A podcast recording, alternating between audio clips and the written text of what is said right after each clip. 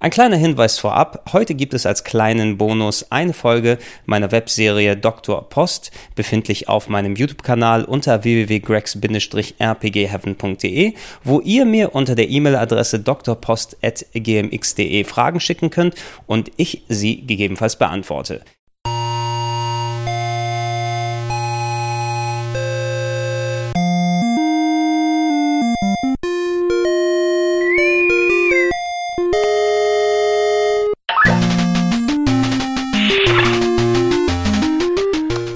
Schönen guten Tag und herzlich willkommen zur ersten Ausgabe von äh, Dr. Post, der Rubrik hier auf diesem YouTube-Kanal, wo ihr, meine werten, ja mittlerweile sind es Zuschauer, nicht mehr Zuhörer, weil wir sitzen ja in keinem Podcast hier drin, äh, wo ihr mir Fragen schicken könnt unter folgender, mal sehen in welchen, ja irgendwo hier, wo gerade Platz ist, steht dann eingeblendet die E-Mail-Adresse drpost.gmx.de. Da könnt ihr mir, Gregor, dann äh, eure Fragen schicken, die ihr habt und ich versuche sie nach bestem Wissen und Gewissen zu beantworten.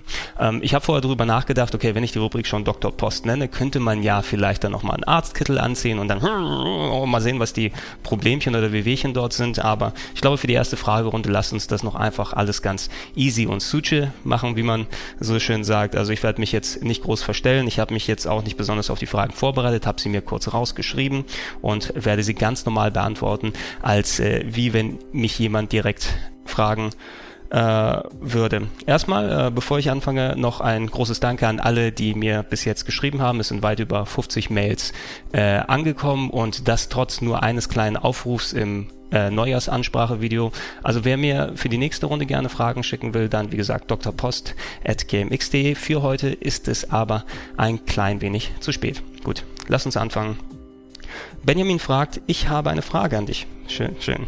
Und zwar würde mich interessieren, seit wann du Gitarre spielst, singst und welchen Stellenwert dieses Hobby für dich hat. Hm. Also ich würde sagen, also da mittlerweile ja Gaming ähm, nicht äh, nur ein Hobby dann für mich ist, sondern ich mittlerweile auch meine Brötchen äh, damit verdiene, ist eigentlich äh, Musik machen und speziell Gitarre spielen für mich wohl mein liebstes aller Hobbys. Ja. Und äh, Hobbys in der Hinsicht, ich mag es relativ häufig und ich mache es auch sehr gerne, nur ich werde nie im Leben so gut sein. Also das musste ich mir auch seit äh, vor einiger Zeit dann eingestehen, dass ich dann irgendwie mehr was damit machen werden kann. Und ich glaube, mir fehlt vielleicht auch das, das kreative Talent. Ähm, um Songs zu schreiben. Also wahrscheinlich Musik könnte ich machen, aber mit Texten bin ich da nicht so gut. Das ist fast schon ironisch zu sagen, da ich ja eigentlich nur mein Geld mit, mit Texten und so weiter verdiene. Und äh, ich möchte nicht auf irgendeine Schiene geraten. Also ich mache jetzt keine Songs über Games oder äh, andere Geschichten, damit man da irgendwie noch den, den Bekanntheitsfaktor mitzieht. Ja, so zum Beispiel wie hier Chris Jericho, der Wrestler, ne, der auch seine, seine Metal-Band dann hat, Fozzy, bei denen ich auch mal auf dem Konzert gewesen bin und dort ein Großteil der Fans nur aus dem Wrestling-Lager kommt und nicht aus dem Musiklager. Deshalb würde das da nicht so gut passen. Aber ich mache Musik mittlerweile lasse, jetzt muss ich mal zurückzählen. Was haben wir jetzt? 2013. Ähm, meine erste Gitarre habe ich mir ähm, gekauft, das war 95, 96 müsste das gewesen sein, also fast schon seit, seit 16, 17 Jahren. Ähm, ich habe aber nie förmlich dann irgendwann mal Unterricht genommen. Also bei mir bestand schon immer die Faszination an der Gitarrenmusik und ähm, das werde ich gegebenenfalls in irgendeinem Gedankensprung dann nochmal ausführen, was jetzt so Musik, Musik machen, Musik hören und so weiter für mich bedeutet. Und ich habe früher vielleicht bei den Großeltern mal eine Gitarre so in der Hand gehabt, aber es war immer wirklich fast schon ein Buch mit sieben Siegeln. Ne? Okay, es gibt diese Seiten dort und ich weiß nicht, wie man an den Dingern drehen muss. Ich glaube, zusätzlich kam dazu, dass meine Großeltern auch noch so eine zwölfseitige ähm, Akustikgitarre hatten, die dann eben ähm, statt einer Seite jeweils zwei Seiten dann äh, eine repräsentieren hat, wie die hohe E-Seite oder die tiefe E-Seite und dadurch kriegst du einen ganz speziellen Klang, aber das hat mir kleinem Furz nicht wirklich dort weitergeholfen. auch im Chor ähm, zum Beispiel in der Schule haben wir auch ein bisschen mit der Gitarre dann rumgefingert, äh, for lack for a better word, ja.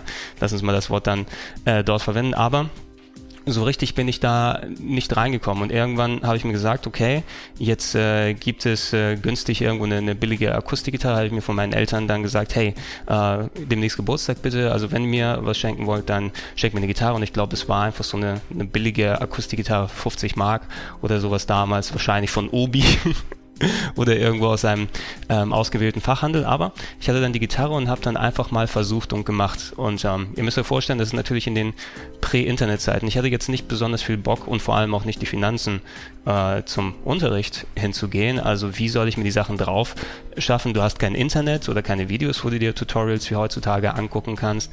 Ähm, und ich habe einfach ein bisschen probiert, meine, meine Lieblingsmusik oder Melodien mal ein bisschen nachzuspielen. Ich glaube, dass allererste, was ich selbst so auf der, auf der Gitarre so mir, mir einstudiert habe, war der Anfang von uh, The Man Who Sold the World von David Bowie, respektive aber der äh, Nirvana-Fassung von dem Live äh, Unplugged-Album von 1994, dieses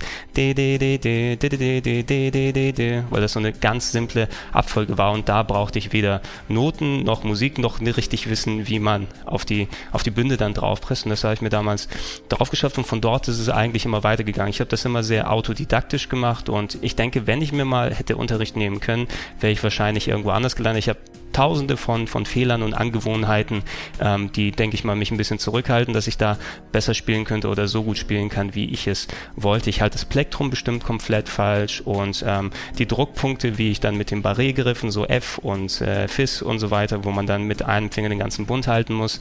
Mittlerweile kann ich es ganz gut, einfach weil viel Zeit verstrichen ist und ich fast täglich die Gitarre dann in der Hand habe. Aber ich habe mir sehr, sehr viele Eigenheiten dort reingelegt. Ja, und ich mache schon seit, seit 17 plus Jahren und ähm, ich versuche mich immer dann natürlich persönlich weiterzuentwickeln. Für mich ist es ein Mittel eben neben dem Jogging, um wirklich dann mal äh, loszulassen, um ein bisschen Luft im Kopf zu bekommen. Vor allem auch, äh, wenn man selber Musik hört und sich dann auch dann richtig reinversetzen kann. Du kannst ja auch nicht immer nur dann, dann äh, singen oder was weiß ich, dein Lied dann bei iTunes oder auf dem Kopfhörer haben. Es hat schon was, wenn man dann auch noch parallel wirklich dann Musik machen kann. Hey, lass uns das nicht aber jetzt zur Musikfragerunde werden. Das mache ich nochmal im Detail zu einem äh, weiteren Gedankensprung. Ähm, in dem Zusammenhang hat auch der werte Johannes gefragt, kannst du uns mal eine kurze Tour durch deine Gitarren geben? Ähm, ganz fix, ich habe äh, aktuell vier Gitarren im Haus. Das ist äh, eine nachgebaute äh, Gibson Cherry Sunburst, äh, so eine dunkelrote Farbe. Die benutze ich aber nicht mehr so oft, die war relativ günstig und eben nachgebaut und klingt auch nicht ganz so besonders. Ähm, dafür habe ich jetzt aber eine hellblaue Fender Blacktop ähm, von meinen Geschwistern geschenkt bekommen vor ein, zwei Jährchen und die ist eine originale Fender. Ähm, klar, man kann auch mit einer 50 oder 100 Euro äh, E-Gitarre, also ich spreche von E-Gitarren jetzt natürlich, ähm, mit denen dann ganz gut spielen, aber man spürt es schon, wenn man das Ding mal im, im Griff hat, ob die Bünde sauber sind, ne, ob, ob du richtig ähm, wirklich dann die, die Noten spielen kannst, ohne dass es knarzt, ne, und das ist schon fast ein, ein recht großer Unterschied. Zwei Akustikgitarren habe ich, äh, meine, auch eine Fender, ähm, die Modellnummer weiß ich nicht mehr ganz, aber ich habe mir extra eine gute akustische dann geholt, weil ich dann eben vermehrt akustisch ähm, spielen wollte und vor allem akustisch zwingt dich dann auch ein bisschen sauberer zu spielen. Du kannst es nicht so verschummeln wie bei der E-Gitarre. Ich habe mir eine gewählt mit einem Cutout, bedeutet, dass da unten ein Teil fehlt, damit ich an die höheren Noten da dran kann.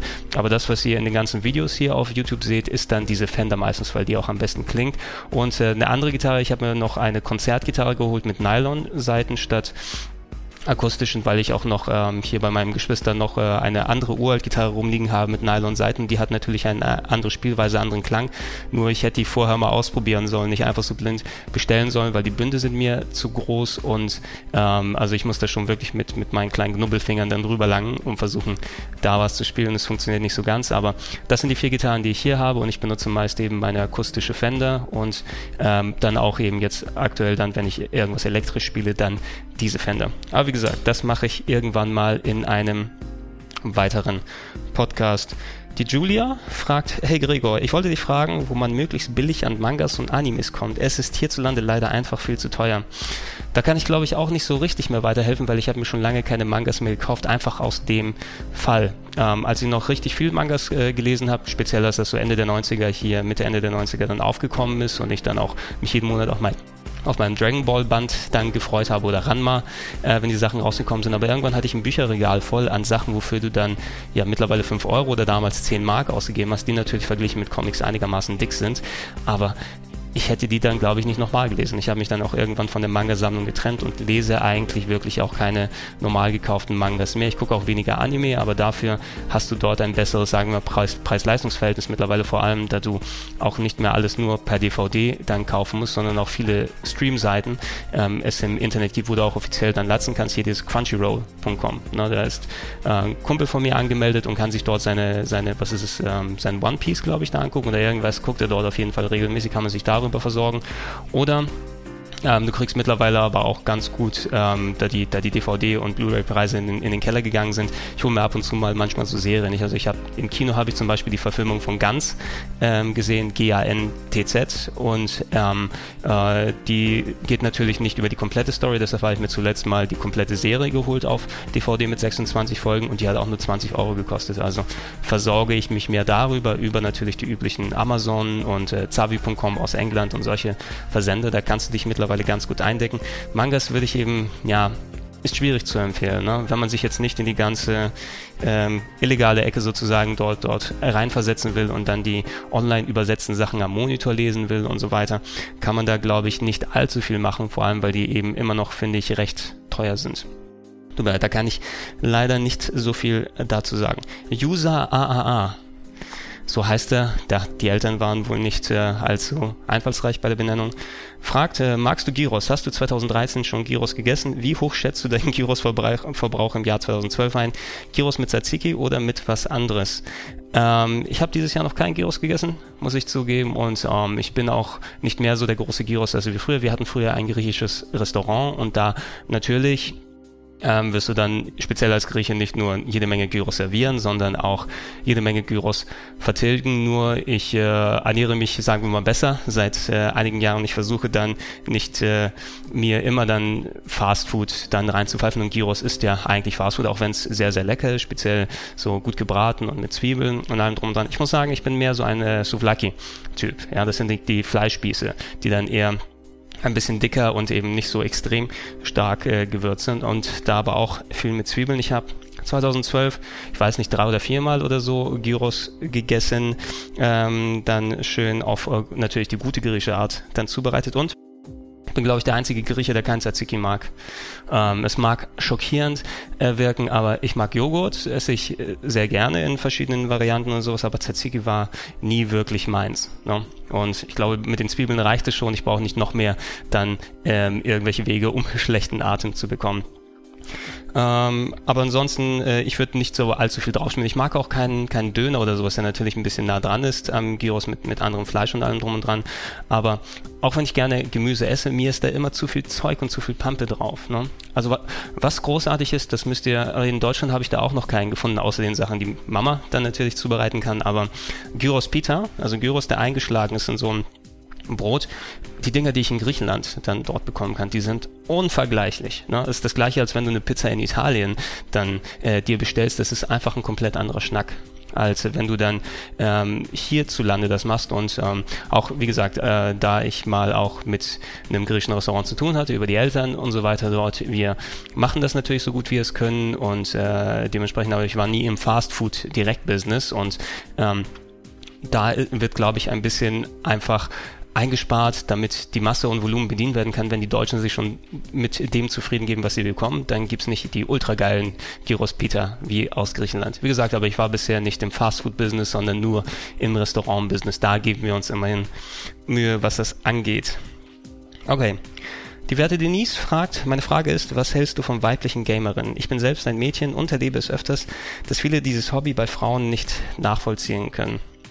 Ähm, ich denke mal, das ist heutzutage noch eine kleine Altlast eben aus den äh, vergangenen Zeiten, speziell weil ja Gaming, sagen wir mal, als, als jungen Hobby dann angefangen hat, aber diese ganzen Klischeeschubladen und Schienen, Gamer, Gamerin, Nerd, Nicht-Nerd und so weiter sind mittlerweile eh nur Bezeichnungen, die nicht wirklich irgendeinen speziellen Stellenwert haben. Ich habe ja, glaube ich, auch dazu im äh, im Gedankensprung zu äh, Big Bang Theory ja schon einiges drüber ausgesagt.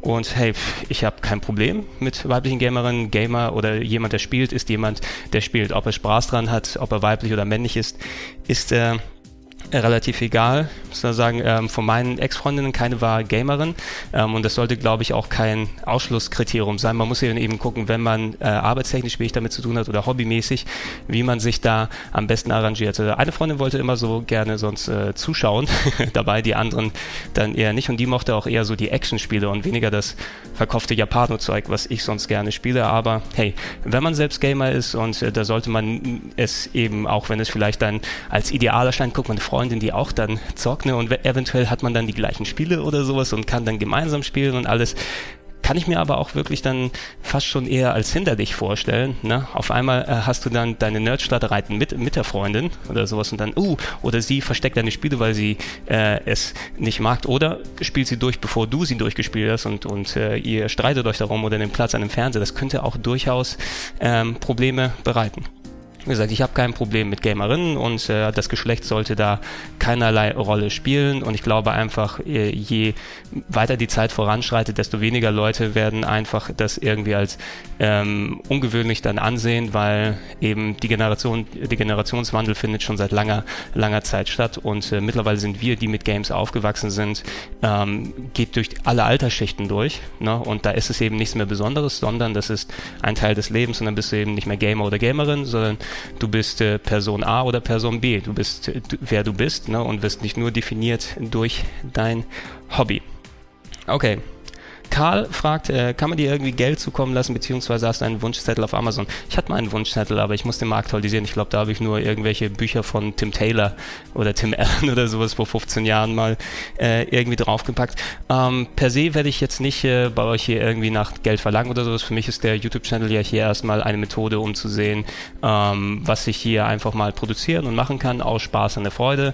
Äh, eventuell fällt mal äh, der eine oder andere Center, was jetzt die Werbeeinnahmen angeht, aber ich äh, habe jetzt keinen sozusagen, ich gehe nicht herum und sage, halt die Hand auf. Ich habe in den meisten Beschreibungen, wenn ihr mir was Gutes tun wollt, in den Beschreibungen ist manchmal so ein Amazon-Link mit dabei, je nachdem, ähm, welches Produkt oder über welches Spiel ich gerade spreche oder welche TV-Serie. Wenn ihr da drauf klickt und Sachen dann drüber bestellt, ähm, dann kriege ich zumindest ein bisschen Werbekostenerstattung und kann dann das Geld wieder rausholen für das Equipment, was ich hier für die für den YouTube-Channel gekauft habe. Ich glaube, die Kamera müsste sich bald abbezahlt haben, wenn ähm, ihr so fleißig dran bleibt und ab und zu mal gelegentlich draufklickt. Und auch ähm, im Hauptchannel befindet sich auch zum Beispiel ein Flatter-Button, ähm, womit man mir dann ein paar Cent zukommen lassen kann. Aber wie gesagt, alles, alles kann, äh, nichts muss. Ich würde mich darüber freuen, wenn ihr ab und zu mal eben auf die, auf die Amazon-Button äh, auf die Amazon-Buttons klickt ne, und ich dann dementsprechend mein äh, Headset und Kamera und sonstiges Equipment davon dann erneuern und äh, bezahlen kann. Vielleicht mache ich einen Wunschzettel auf, aber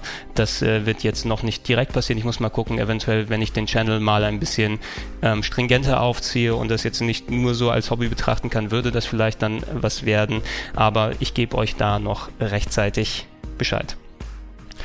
Samit fragte, welches war das teuerste Spiel, das du gekauft hast und welches Spiel ist es? Ja, ich habe kurz vorher überlegt, was es denn genau ist und ich habe einige Sachen im Regal, die mittlerweile teuer geworden sind. Ne? Also für so ein ähm, Snatcher zum Beispiel, dafür habe ich damals so 140 Mark, also umgerechnet an die 70, 75 Euro bezahlt. Das ist mittlerweile äh, in dem Zustand wahrscheinlich das Doppelte wert. Aber ähm, für das Spiel, wofür ich am meisten ausgegeben habe, ich habe das mal hier kurz rausgeholt, das ist das hier. Ich weiß nicht, wie gut man es wir hatten es mal ein bisschen hier rein die Arc the Lad Collection für die PlayStation 1 werde ich mal auch mal näher bestimmt in einem Ausgepackt vorstellen, wenn ich mal über Working Design spreche. Das ist eine Collection für die PlayStation 1 in dicken Pappschuber. Da sind ähm, vier Spiele oder viereinhalb äh, Rollenspiele drin, die von Working Designs, einem US-Publisher, dann ähm, sozusagen als Sammlung, die gab es in Japan über mehrere Jahre hinweg, dann ähm, äh, wurden dann veröffentlicht und Working Designs hat sich hingesetzt und alle Spiele auf einmal übersetzt und in dieser großen Packung mit Bonus und äh, Soundtracks und ledergebundenes Hand Handbuch und so weiter aufgeführt. Und Working Designs haben auch so Spiele wie Luna gemacht, die ich natürlich sehr, sehr gerne spiele und auch gerne besitze in solchen Special Editions. Und als das gekommen ist, das war so kurz vor der Euro-Wende und ich glaube, ich habe noch in 200 D-Mark bezahlt, aber dann ist es in 100 Euro vom Konto weggegangen. Ähm, und ähm, ich hatte, stimmt, ich habe ja auch kürzlich irgendetwas Teures bestellt, aber das hat diesen Preis noch nicht ganz erreicht, nämlich die Nino Kuni Wizards äh, Edition oder die Special Edition von Nino Kuni auf der PS3. Aber da bin ich, glaube ich, insgesamt bei unter 100 Euro gelandet. Also das ist mein teuerstes Spiel, was ich gekauft habe und mein teuerstes in der Sammlung müsste entweder Snatcher oder Suikoden 2 für die PlayStation 1 sein, die wahrscheinlich in so Richtung 200 bis 300 Euro gehen in äh, Neuzustand, so wie ich sie da habe, aber ich denke da auch weniger in, in Preisen einfach nach. Mir geht es dann mehr darum, dass ich dann eher das Spiel da habe und was ich auch behalten will und, und regelmäßig misste ich sowieso dann auch mal bei der Sammlung aus. Ja, ich hatte mal wesentlich mehr Spiele, aber das wird dann immer wieder geregelt. Ich muss dann auch immer dann für mich sagen, okay, brauchst du das jetzt noch, brauchst du das nicht, kannst du darauf irgendwie verzichten und ähm, würde mir am liebsten immer so eine kleine schlanke, also relativ schlanke Sammlung für mich hier behalten, weil die meisten Spiele, wenn ich sie gespielt habe, die Erfahrung habe ich ja schon und ich sammle eigentlich lieber Erfahrungen als Spiele, was so Games und sowieso auch die anderen Bereiche des Lebens dann äh, angeht. Man muss immer dann über seinem alteingesessenen, in der Genetik verankerten Träger, äh, Träger, Jäger- und Sammlertrieb ein bisschen äh, drüber hinausschauen und dann sollte es eigentlich gut funktionieren. Okay, der Jan fragt, hast du eigentlich deine komplette Jugend in Griechenland verbracht und äh, wann bist du nach Deutschland gekommen?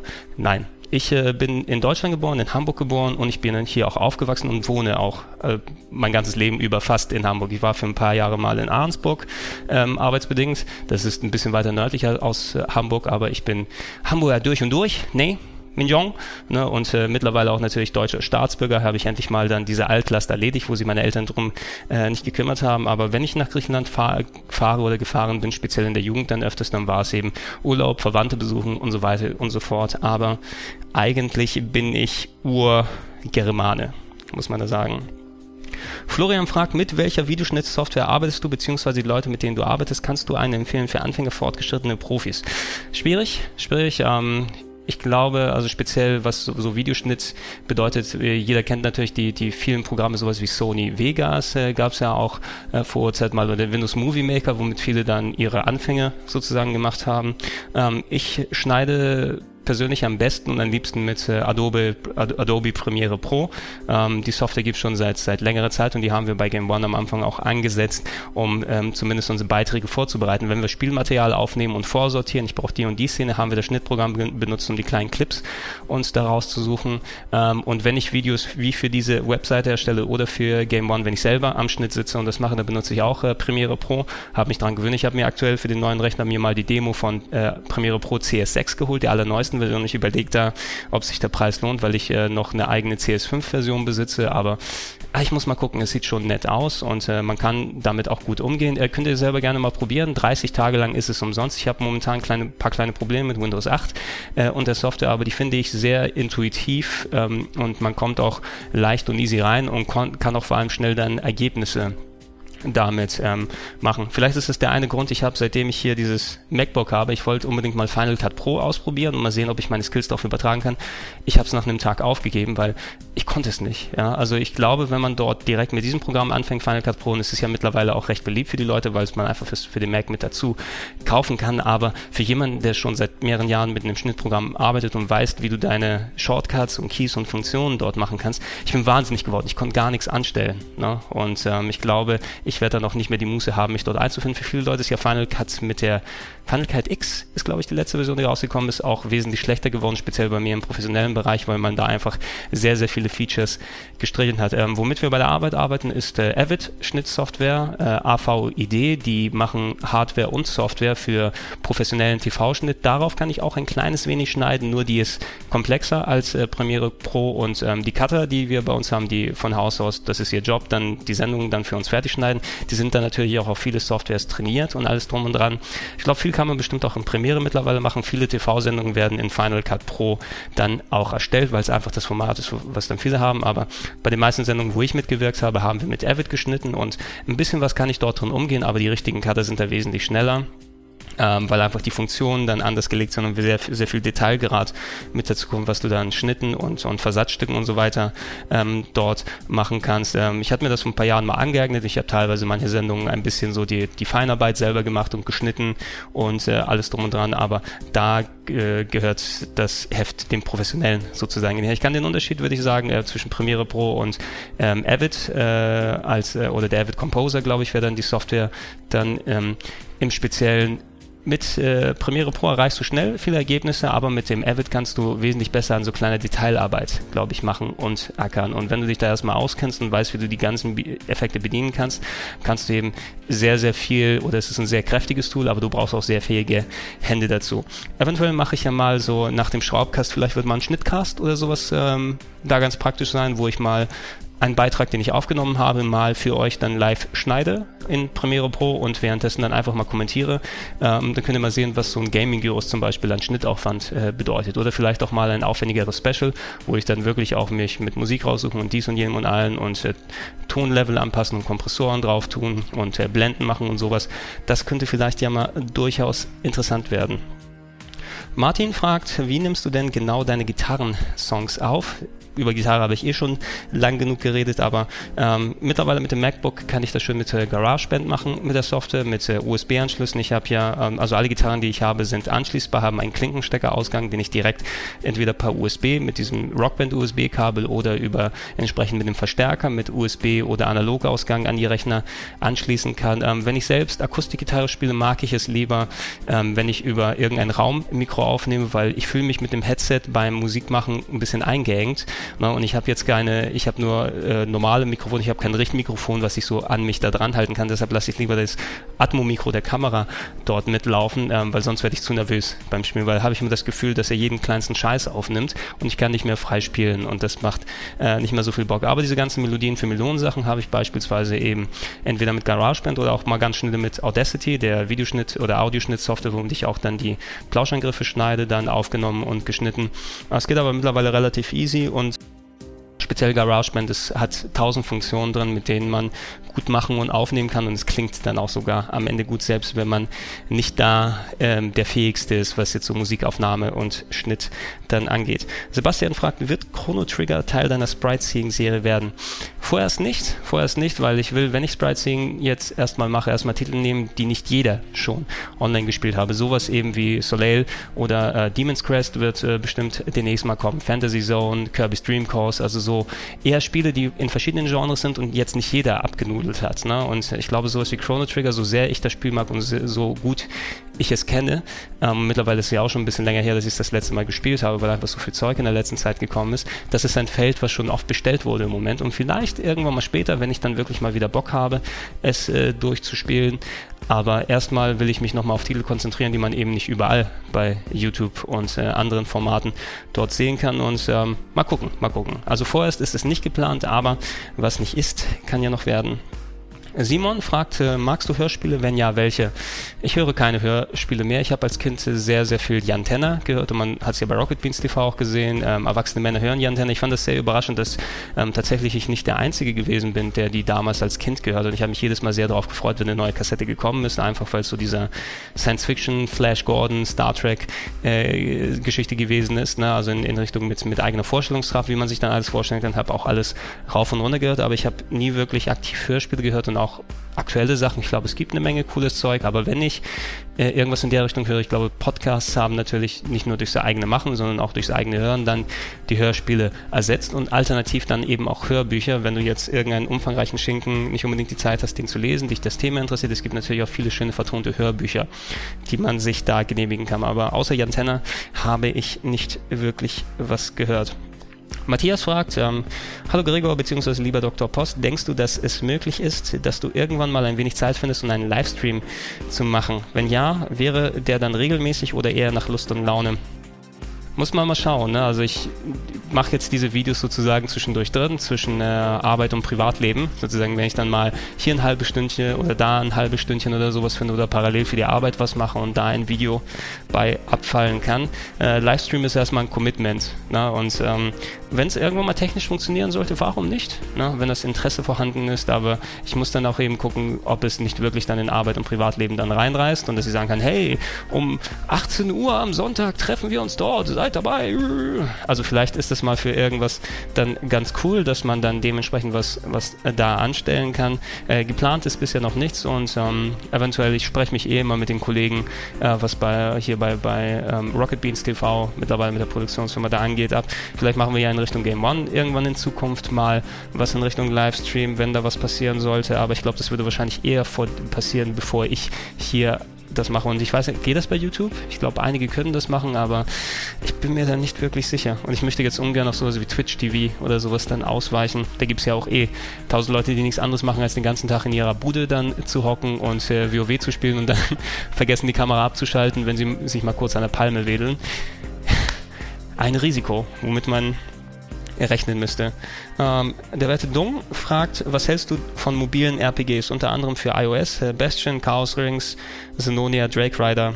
Ähm, also was mobile RPGs angeht, ich spiele mittlerweile sehr, sehr gerne und ich glaube auch meist die meisten Rollenspiele auf DS, äh, respektive mittlerweile 3DS und äh, PSP und Vita, weil einfach dort sich die meisten inter interessanten Rollenspiele hinverlagert haben und du auch dann nicht mehr gebunden bist. Ne? Das ist auch äh, von der Natur von Rollenspielen aus, ja, wenn es so eins ist, wo du dann viel grinden, viel aufleveln musst, ähm, dass du sowas auch mal bei einer Bahnfahrt gut erledigen kannst ne? und dann nicht immer an den großen Fernseher gebunden bist oder dich auch einfach mal auf dem Sofa setzen kannst und dort ein bisschen was erledigen.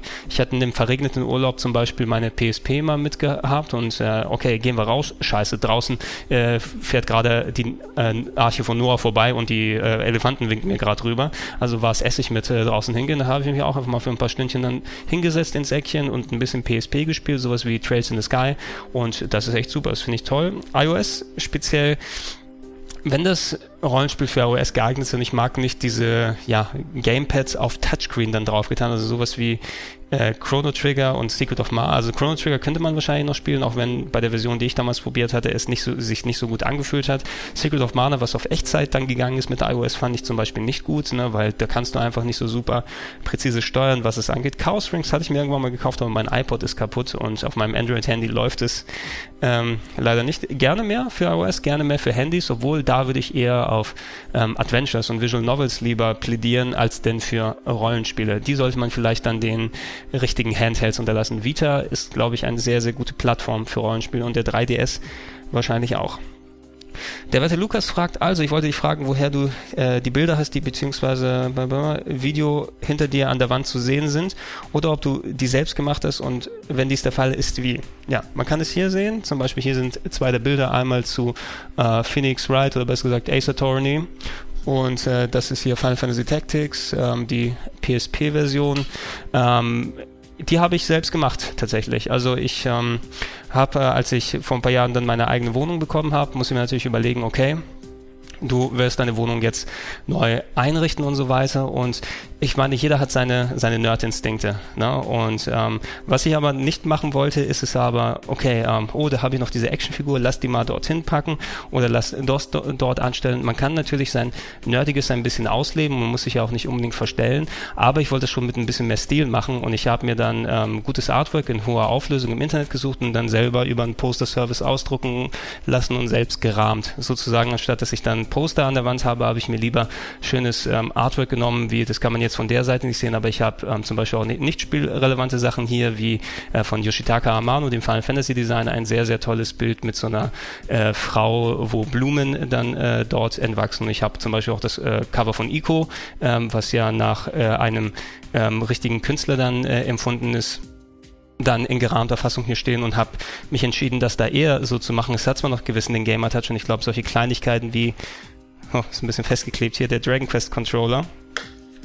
Ähm, ja, sieht aus wie der Dragon Quest Schleimer, aber es ist ein PS2-Controller eigentlich. So kleine Touches habe ich mir aufgewahrt, dass der Nerd-Charme noch vorhanden ist, aber dass ich mich auch nicht wirklich so wie in einer man Cave dann hier fühle Männerhöhle und ähm, wenn du geschmackvoll und dezent genug das einrichtest, dann ist es auch kein Problem von wegen Frauenbesuch dann hier. Ne? Also ich hatte jetzt noch äh, keine Kommentare in der Richtung dann hier gehabt, oh, was ist das? Das ist ja total merkwürdig oder sowas, aber wenn man das versucht ein bisschen geschmackvoller einzurichten, kannst du dich eben dann auch ruhig vernörden und musst dann eben nicht das Gefühl haben, dass du in dem Kinderzimmer noch komplett steckst mit den Bravo-Postern an der Wand. Über die Zeit bin ich drüber hinweg. Ja, ich kann es auch gerne empfehlen. Ne? Also wenn ihr mal die Muße habt, habt und irgendein Artwork findet, was euch gefällt.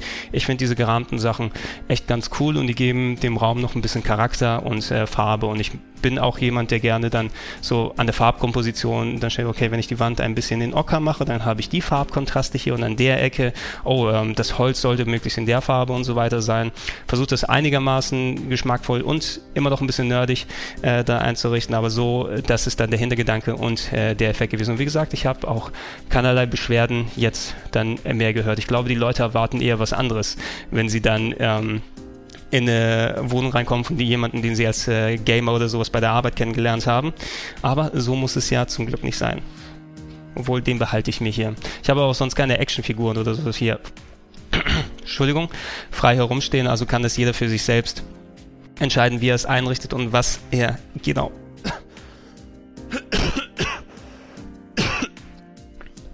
Was er genau macht. Oh Gott. Ich glaube, wir müssen langsam wir müssen langsam zum Ende kommen, weil meine Stimme, weiß ich, wo das herkommt, wahrscheinlich jetzt eher gleich den äh, Abschied macht, aber wir haben eh nur noch eine Frage übrig und die ist von vielen Leuten gekommen und hat sich, äh, kann sich zusammenfassen lassen in, ähm, wie bist du eigentlich zum Game One TV gekommen, wie bist du Videospielredakteur geworden. Ich habe das im Detail schon mal ausgeführt in diversen Interviews und äh, auch zum Beispiel auf GameOne.de, als Kollege Chris so eine ähm, Spieleredakteurs-Interviewreihe ähm, gemacht hat. Ähm, das Thema ist sehr umfangreich und sehr groß und ich hätte auch recht, recht viel zu erzählen. Also werde ich sagen, lass uns das mal in Ruhe vertagen und ähm, da kann ich gerne im Detail drüber sprechen, wie ich zu dem allen gekommen bin und was für Tipps und Hinweise ich habe. Aber das ist auch wirklich eher Thema für einen Gedankensprung, der dann später stattfindet. Gut, das soll's aber für heute auch gewesen sein. Das war die erste Ausgabe von Dr. Post. Danke nochmal für die vielen Einsendungen, die ihr an mich dann geschickt habt. Ähm, Feedback, Kommentare gerne hier drunten oder rpgheaven.web.de. Alternativ, wenn ihr Fragen für Dr. Post habt, bitte schicken an drpost.gmx.de, was hier irgendwo gerade noch eingeblendet ist. Äh, können wir gucken, äh, könnt auch gerne Anmerkungen machen, wie euch das Format hier gefallen hat, ob da noch was angepasst werden soll, ob ich, na, ich weiß nicht, ob ich mir einen Dr. Kittel anziehe, da habe ich eigentlich nicht so viel Bock drauf. Aber wir können es ja beim nächsten Mal anpassen und probieren und sehen. Gut, ich war euer Gregor. Das war die erste Ausgabe von Dr. Post. Nicht vergessen, drpost.gmxd. Bis zum nächsten Mal sage ich ciao, ciao und tau, bye, bye. Bis dann.